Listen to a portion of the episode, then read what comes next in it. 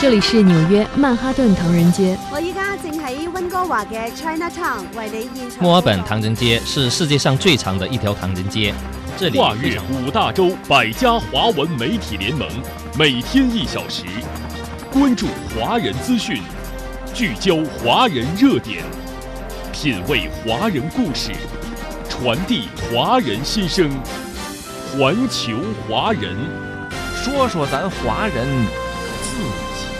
事儿。好，听众朋友，欢迎您继续收听《环球华人》节目。接下来，请听华人故事。二零二二年八月十三号，澳大利亚首都地区社区语言学校日的庆典活动正在当地一家音乐厅举行。说着三十九种不同语言的年轻人在此欢聚，他们在舞台上尽展才艺。分享自己的故事。我曾经跨过山和大海，也穿过人山人海。举办这次活动的是澳大利亚首都地区社区语言学校协会，这是堪培拉规模最大、最具有代表性的多元文化社团之一。目前，华人李复新正担任协会主席一职，他也是这一协会有史以来的第一位华人主席。我们协会有近八万多会员，我们有五十二个学校、两个幼儿园和两个扶助协会。像这样的活动，我们每年举行一次。今年呢，正好是我们协会建会三十周年，所以呢，我们各个学校、各个社团来参加的活动，这个积极性就特别高。李复兴告诉记者。眼前的这些年轻人很多都是他的学生，因为在带领社团开展工作的同时，他还有着另外一个身份，那就是澳大利亚标准中文学校的校长。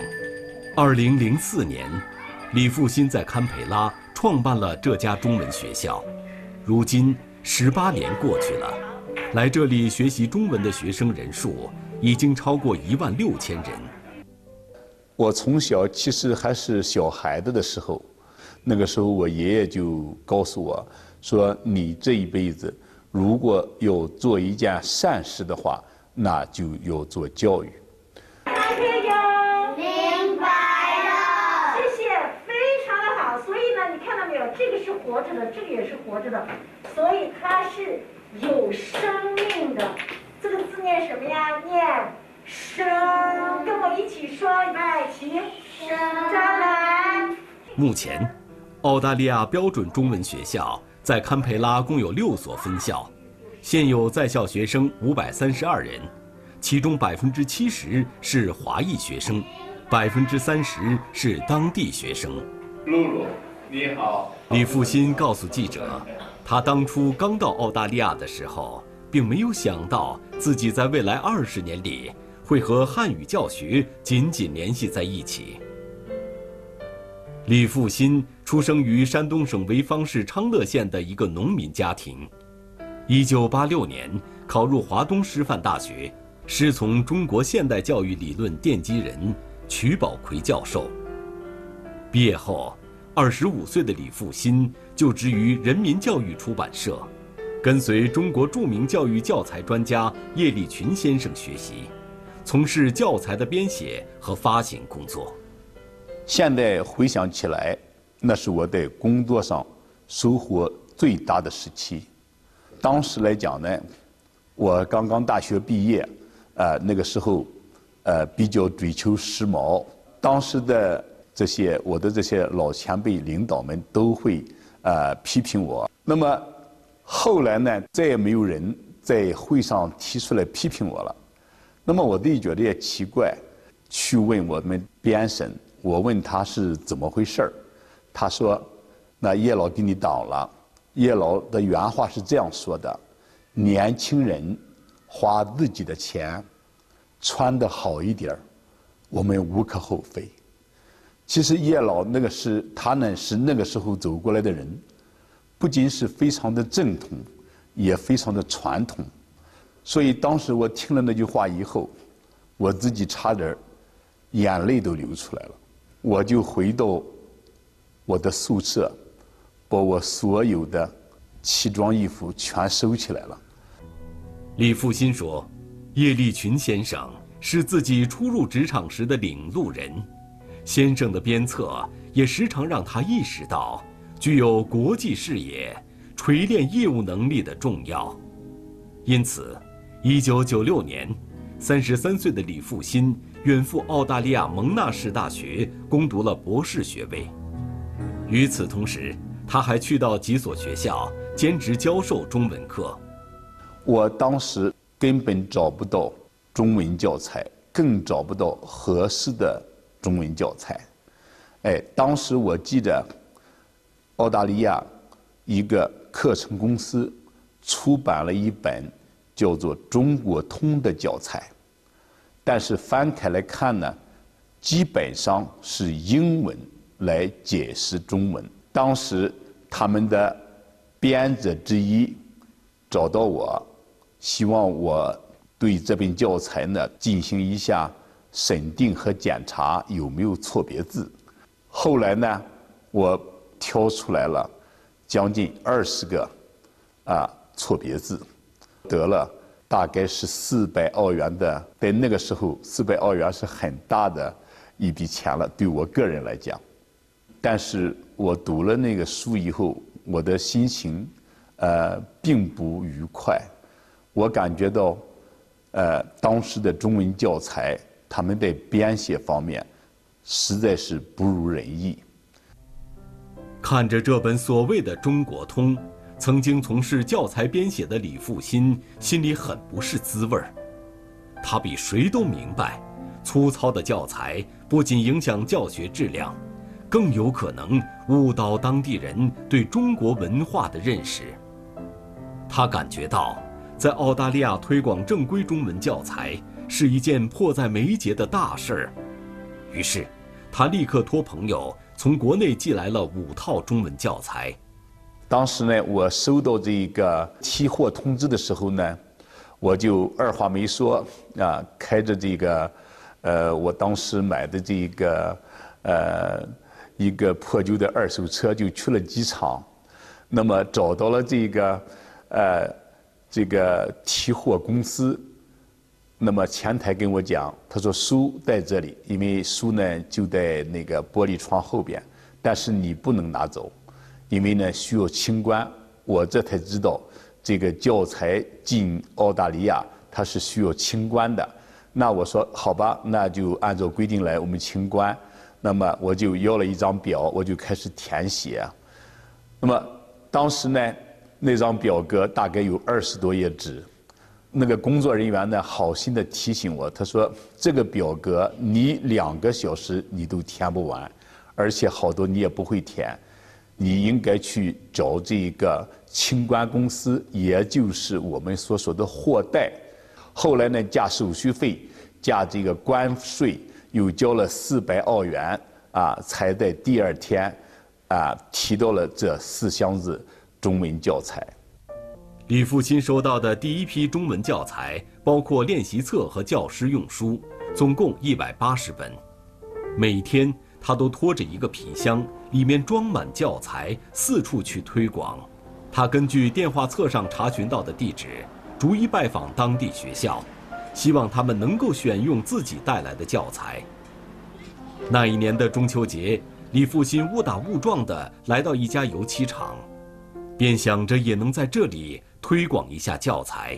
那么到了一个工厂以后呢，那么跟老板一说，老板说呢，我们正在赶一批这个活儿啊，要出厂，你帮我干一晚上活，我们，呃，这个再来谈这一个，呃，中文教材的事情。那当时我很高兴啊，这个也赶紧跟我的爱人呢发了信息。啊，他觉得也很高兴，那终于算是好像是有点希望了嘛。激动兴奋的情绪让李复兴忘记了时间。那天晚上，他在这家油漆厂里没有停歇地干了十一个小时。本以为可以顺利地和工厂老板谈谈中文教材的事，但让李复兴没想到的是，这个老板居然食言了。那么到了早上以后呢？这个老板呢，他们去这个订了披萨，就是披萨饼，那么然后呃给我一块，当时呢还有另外一个一块打工的华人留学生，那我就说这个披萨真好吃，结果呢老板呢说 English 要 speak English，就你要说英语，我就下意识的说，我说你要学中文，而且呢希望你买教材。他说了一个 “No blood Chinese”，我那个时候就觉得心里非常难受，啊，我当时就就想，你爱学不学，你现在不学中文，你会发现这是你未来最大的损失，而且不学中文你会后悔的。当时在堪培拉生活有近万名华人，他们在当地各行各业已初露头角。李复兴敏感地意识到，中文交流。定会在未来进入当地主流社会，这也是他坚持推广标准中文的底气所在。虽然碰了钉子，但李复兴并不气馁，反而憋着一股劲儿，不停地向当地教育机构、印刷工厂以及各种书店推销中文书。在那段时间里，他常常为了一个订单，可以从一座城市飞往另一座城市。为了节省旅店住宿费用，他总会搭乘凌晨三四点的飞机，完成工作后再连夜赶回家。可是就这样奔波了大半年，订货量也只有四百多本。唯一令他感到欣慰的是，他带来的教材得到了许多华文学校老师的认可。因为原来的教材呢，呃，主要是这个。呃，台湾所供应的教材，那么台湾的教材呢，他们呢用的是繁体字，而且是注音，所以呢，对我们教简体字和教汉语拼音来讲呢，是非常不方便的，也接受用不了。再一个呢，当时他们对教材的供应也不是谁都可以供应，主要是供应由台湾这个创办的这个中文学校的。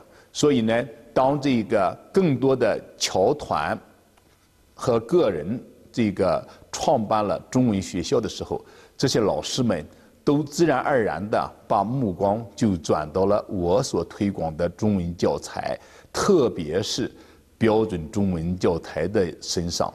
他们感觉这教材，呃，有一种耳目一新的感觉啊，非常喜欢。时间一天天过去。李复兴自己都没有意识到，他带来的教材已经进入了许多华文学校，订单从最初的四百本慢慢增加到七千本，后来便开始有图书管理员主动上门找到他，向他提出收录教材的意愿。我呢是很喜欢到图书馆来，每次来图书馆呢，都有一种相加的感觉。书同天下，学同天下。李复兴多年不忘恩师的教诲。博士毕业后，李复兴打算继续留在澳大利亚推广中文书籍，可这份微薄的收入并不足以维持生活。于是，他去参加了当地大规模的招聘活动，并获得了澳大利亚和新加坡多个教育机构的高薪聘请。然而，就在这抉择犹豫的时刻，李复兴却产生了一个大胆的想法。那么那个时候呢，我的大儿子，呃，也该学中文了。可是，在当时呢，在堪培拉呢，没有合适的中文学校，呃，有的是教繁体字，啊，有的呢，在办学方面不是很正规。后来呢？我们呢想，我的儿子还有他的伙伴们应该学标准的、规范的中文，所以呢，我们就当时就商量，能不能呢，我们自己来办一所中文学校。当时在澳大利亚，学校通常是由政府机构和社团组织开办，个人办学还很少见，因此。当他把办学的想法说给朋友听时，大家都表现出极大的不解。李复兴也深知，一旦走上这条路，就难以回头，而其中的辛苦，也的确只有自己知道。在当时来讲呢，对我来讲，就是办学最困难的就是，呃，资金问题。那么为了解决这个问题呢，我们也是绞尽了脑汁，啊，我跟家人呢商量，后来呢，我们就用房屋抵押贷款，啊，贷了三十万澳元来准备办学。还有呢，就是为了这一个购买第一批的中文教材，啊，我把我自己个人的人寿保险，啊，也抵押了。贷款呢，小额贷款两万澳元，买了一个集装箱的教材。买教材、办手续、选校址、找老师，这一系列的工作让李复兴忙得不可开交。就在这时，他的妻子马小梅也加入到他的办学筹备中，而且夫妻俩把家里的所有积蓄都拿了出来。二零零四年初，他们在澳大利亚首都堪培拉。创办了第一所澳大利亚标准中文学校。那么开学的第一天呢，我们来了十七个学生，那其中呢有我自己的儿子。我们分三个班级，呃，来教学。当时呢，就是有三个教室，呃，而且都是租来的，有三个老师，两个义工。呃，这两个义工呢，就是我跟我爱人马小梅博士。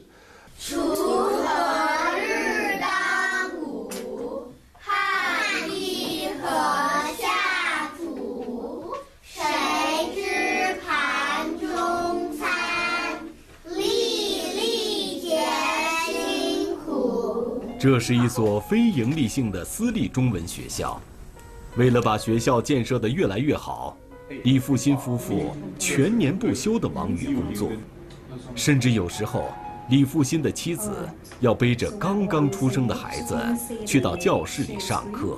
我记得有一年，就是啊，马老师在班里面上课，孩子很小，他要带着孩子来上课，我心里好感动啊。就是如果没有这一份诚挚的中国心，没有这一份啊传承中华文化的中国情，这个是很难做到的。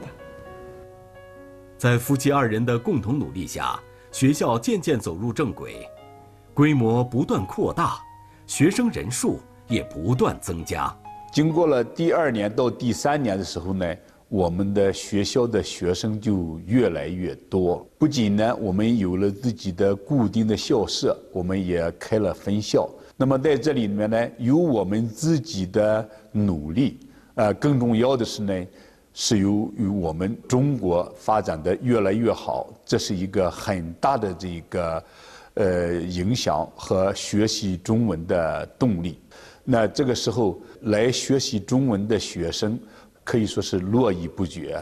自行车在李复新的标准中文学校里，不仅仅开设有中文课，还设有国画课、武术课、音乐课、书法课等等。除此之外，李复新也经常利用假期组织学生来到中国，带他们开展寻根之旅和游学活动。很多西方人的孩子因此爱上了中国。也有的孩子选择毕业后来到中国发展。澳大利亚标准中文学校不仅受到了堪培拉当地华裔家长的支持，更是吸引了成人学员的加入。君不见黄河之水天上来，奔流到海不复回。君不见高堂明镜悲白发，朝如青丝暮成雪。人生得意须尽欢，莫使金樽空对月。天生我材必有用，千金散尽还复来。烹羊宰牛。我清楚的记得，二零零八年北京举办好奥运会那一年，是对中文学习的一个巨大的推动和一个里程碑式的事件。那一年。学习中文的人数越来越多，买教材学中文的老师、家长、学校，和商店也越来越多。所以呢，到了现在，中文是澳大利亚的第一大非官方语言。呃，从总督到总理，从部长到议员，他们在见到华人的时候都要说一句“你好”。到了新年的时候，他们有的还用中文来祝贺新年，祝贺华人社区新年好。二零零七年十二月二十一日，澳大利亚标准中文学校成为澳大利亚首都地区唯一一所通过澳大利亚教育部课程资格认证的专业语言学校。澳大利亚的三十八所大学承认学校十二年级毕业生的中文成绩为直接上大学的成绩，学校地位相当于当地政府高中。二零零九年十月二十日。澳大利亚标准中文学校被中国国务院侨办评定为华文教育示范学校。作为一名资深的华文教育从业者，多年来，李复兴经常与其他城市的同行打交道，而他对于华文教育的付出和热情，也得到了大家的一致认可。二零一五年七月，李复兴全票当选了澳大利亚中文教师联会主席。并连任至今。澳大利亚中文教师联会呢，是澳大利亚三大语言协会之一，是澳大利亚最大的单语教学组织，是澳大利亚中文教育的呃骨干力量。作为中文教师联会的主席，我主持联会的日常的工作。协调各个州协会会员的工作，特别是啊与政府的联络，啊与学校的联络，与各个州协会的联络，还有呢更重要的是举办每年一次的教师联会的年会。啊，这是我们每年最重要、最大的一个活动。澳大利亚中文教师联会成立于1994年，是全澳范围的汉语教学协会，现有会员教师4500人，受众学生已超18万人。今年7月9号，李复兴组织了第27届教师年会工作，这也是自新冠疫情发生以来，联会举办的首次线下活动。这个今天的这个会开幕式非常成功，哎，这个成功啊来之不易。这个疫情三年了，联会按照我们的传统和章程是每年都开一次会。二零零零二零年呢没有开成，二零二一年呢我们只能在网上，所以经过了很大的努力，特别是维州中文教师协会，他们有勇气去承办今天的会。而且做了一个很大胆的尝试，就是线上线下来开会，这在联会这个过去二十七年的这个历史上，这是第一次。后疫情时代的这个海外中文教学啊，我们面临着极大的挑战与转变。那这就要求我们每一位中文老师啊，要特别的注意自我提升。那我们这一次第二十七届澳大利亚中文教师联会的这个大会的主题，就是多种语境和多元文化下的中文教育的。啊，实践与发展，嗯，那么我觉得啊，这一次大会真的是恰逢其时，因为它就给我们的思路做了一个崭新的一个改变。中文现在在澳大利亚是中小学课程的一个重要的组成部分，也是高考的一门学科。澳大利亚中文教师联会在这方面发挥了积极的和不可替代的作用。疫情之后，啊。我们呃怎么样去克服困难？啊，怎么样去更好的开展汉语教学？啊，怎么样去进行教师培训？那么，澳大利亚中文教师联会是南半球最大的中文教育专业组织，我觉着我们是任重道远。如今。澳大利亚中文教师联会第二十七届年会圆满结束了。李复兴说：“为澳大利亚的华文教师提供更多的培训机会，是他下一步的工作重点。”同时，他也希望能在疫情结束之后，带领自己的学生到中国去学习、去寻根，去近距离的感受中国文化的魅力。其实呢，在我的心目中，我就是一名普普通通的老师，一名普通的中文教育工作者。我的最大的心愿还是跟孩子们有关。在跟孩子们聊天交流的时候，他们一个很大的心愿是想到北京大学去看看。那么我呢，也希望到北京大学去转转，到北京去看看，帮他们去完成这个心愿。好，听众朋友，以上我们听到的是华人故事，感谢收听今天的环球华人节目，明天同一时间我们再会。